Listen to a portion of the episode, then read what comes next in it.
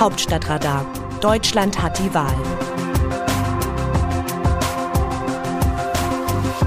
Es ist Dienstag, der 27. April. Wer in den sozialen Medien unterwegs ist, wurde in der vergangenen Woche Zeuge eines inzwischen eingeübten Rituals.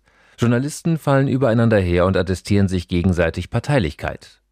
Los ging der Ärger mit der Titelseite der Zeitschrift Stern vom Donnerstag. Darauf zu sehen ein Foto der frisch gekürten grünen Kanzlerkandidatin Annalena Baerbock und die Schlagzeile Endlich anders. Annalena Baerbock will neue Spielregeln für die Politik. Wie weit wird sie kommen? Das Cover führte zu einem Aufschrei, nicht nur unter konservativen Journalisten. Tendenzjournalismus war noch einer der freundlichsten Vorwürfe. Die Gemüter hatten sich gerade beruhigt, da legte der Spiegel nach. Auch das Nachrichtenmagazin aus Hamburg hob grünen Politikerin Baerbock auf den Titel, auch hier war die Schlagzeile eher wohlwollend als kritisch. Die Frau für alle Fälle, Annalena Baerbock. Wer sie ist und warum keiner mehr an ihr vorbeikommt. Und wieder begann die Debatte über die vermeintlich grünenfreundliche deutsche Presselandschaft von vorn. Vor allem aus dem Springer Verlag wurde der Vorwurf mit Werbe vorgetragen. Journalismus 2021, ätzte Ulf Porschert, der Chefredakteur von Welt N24 via Twitter. Die Frage ist nicht mehr, ob Teile der Medien Annalena Baerbock und die Grünen lieben, sondern wie sehr, kommentierte Weltnachrichtenchef Tore Barfuß.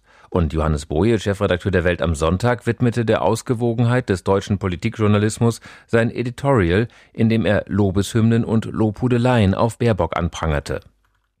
Auch Bildvize Paul Ronsheimer machte sich im RD-Podcast Geier und Niesmann diesen Vorwurf zu eigen. Sind die deutschen Medien in ihrer Mehrheit also grün? Ganz so einfach ist die Sache bei näherem Hinsehen nicht. Ja, die Grünen haben zurzeit viel positive Presse. Dabei mögen auch politische Sympathien eine Rolle spielen. Gerade der Stern hatte erst vor einigen Monaten ein Heft in Kooperation mit den Klimaschützern von Fridays for Future gemacht und sich offen dazu bekannt, in der Klimafrage nicht mehr neutral zu sein, sondern sich eindeutig positionieren zu wollen. Man kann das für einen Verstoß gegen eherne Grundsätze des Journalismus halten so wie der Autor dieser Zeilen. Man kann aber nicht behaupten, dass eine gewisse Bevorzugung der Grünen angesichts dieser Prioritätensetzung nicht sachgerecht wäre. So oder so ist der Stern ein Sonderfall. Den meisten anderen Positivschlagzeilen liegen zwei vergleichsweise simple Grundmechanismen des Mediengeschäfts zugrunde. Medien sehnen sich immer nach etwas Neuem, das liegt in ihrer und in der Natur des Menschen. Neuigkeiten sind Nachrichten, Bekanntes ist langweilig. Eine 40-jährige Frau, die sich um das wichtigste Amt Deutschlands bewirbt und jüngsten Umfragen zufolge gute Chancen hat, es am Ende auch zu erobern, ist in der deutschen Geschichte vollkommen neu.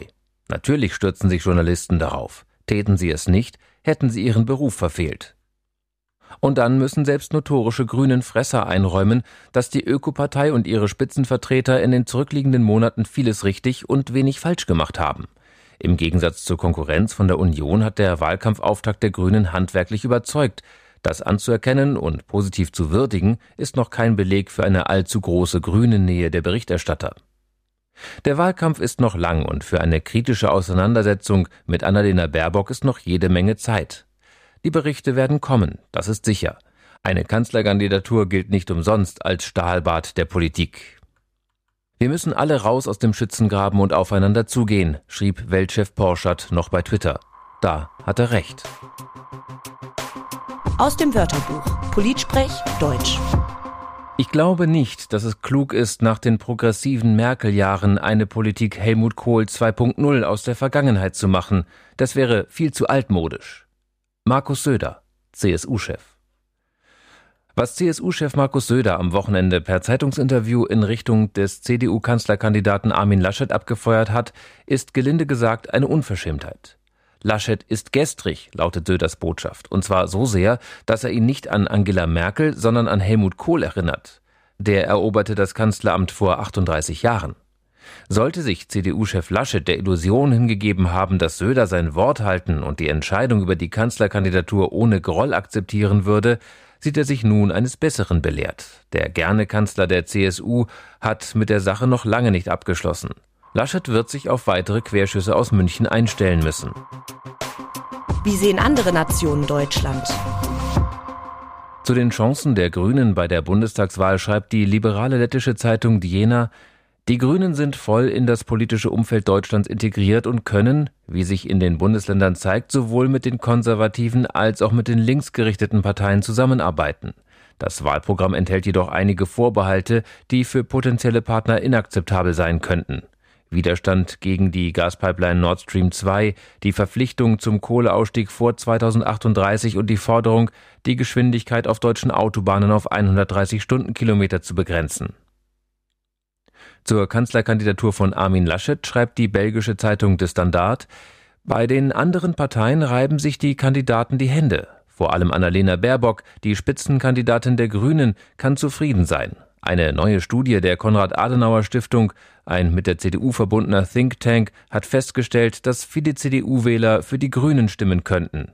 Der Abstand zwischen Laschet und Baerbock ist groß und die Antwort auf die Frage, ob nach den Wahlen eine schwarz-grüne Koalition gebildet werden kann, ist angesichts der Entscheidung für Laschet als Spitzenkandidat der Union besonders unsicher geworden. Die italienische Zeitung Corriere della Sera aus Mailand meint zum gleichen Thema, es ist ein klares Ergebnis, das jedoch alle Zweifel und Ungewissheit in der Partei über die Stärke einer Kandidatur preisgibt, das niemanden überzeugt hat und das vor allem keine Gunst im Volk genießt. Schlimmer noch geht mit der Wahl eine Woche unerbitterlichen Kampfes zwischen den beiden Kontrahenten zu Ende, die eine geteilte, unsichere und mit der realistischen Aussicht, nach 16 Jahren Kanzlerin Merkel die Führung in Deutschland zu verlieren, fast in Panik gefangene konservative Front enthüllt hat. Mehr noch muss die Union mit den Grünen rechnen, die mit Annalena Baerbock die jüngste Kandidatin für die Kanzlerschaft nominiert haben und eine glaubhafte und ehrgeizige Herausforderung für die Leitung des Landes gestartet haben. Laschet hat ein Problem. Seine Umfragen sind nicht gut und die Parteibasis befürchtet, dass die Union mit ihm auf eine sichere Niederlage zusteuert. Seine Popularität litt sowohl unter einem absoluten Mangel an Charisma als auch unter einem erratischen und fehlerbehafteten Management der Pandemie in seinem Bundesland. Die niederländische Zeitung De Volkskrant hingegen sieht Parallelen zum amerikanischen Präsidenten. In gewisser Weise ist Armin Laschet der Mann, der nach einem turbulenten Kampf Spitzenkandidat der CDU wurde, ein deutscher Joe Biden, schreibt das Blatt. Eine auffällige Ähnlichkeit zwischen dem amerikanischen Präsidenten und dem Mann, der als Bundeskanzler Angela Merkel ablösen will, ist, dass beide in ihrem politischen Leben für einen Platz in der zweiten Reihe prädestiniert waren. Der Ort für harte Arbeiter, denen einfach der Glanz der Gewinner fehlt. Joe Biden hat im November das Gegenteil bewiesen und Armin Laschet ist entschlossen, das Gleiche bei der Bundestagswahl am 26. September zu tun. Nun blickt das Land auf den Mann aus Aachen geringschätzig zweifelnd. Kann er das schaffen? Das wird Laschet nicht überraschen. Er ist es gewohnt, bei anderen Zweifel an seinen eigenen Fähigkeiten zu sehen, gewohnt, immer unterschätzt zu werden. In seinem langen politischen Leben lernte Laschet zuerst zu verlieren, bevor er zu gewinnen lernte. Das Autorenteam des Newsletters meldet sich am Donnerstag wieder. Dann informiert sie meine Kollegin Eva Quadbeck über Neuigkeiten aus Wahlkampf und Politikbetrieb. Bis dahin alles Gute.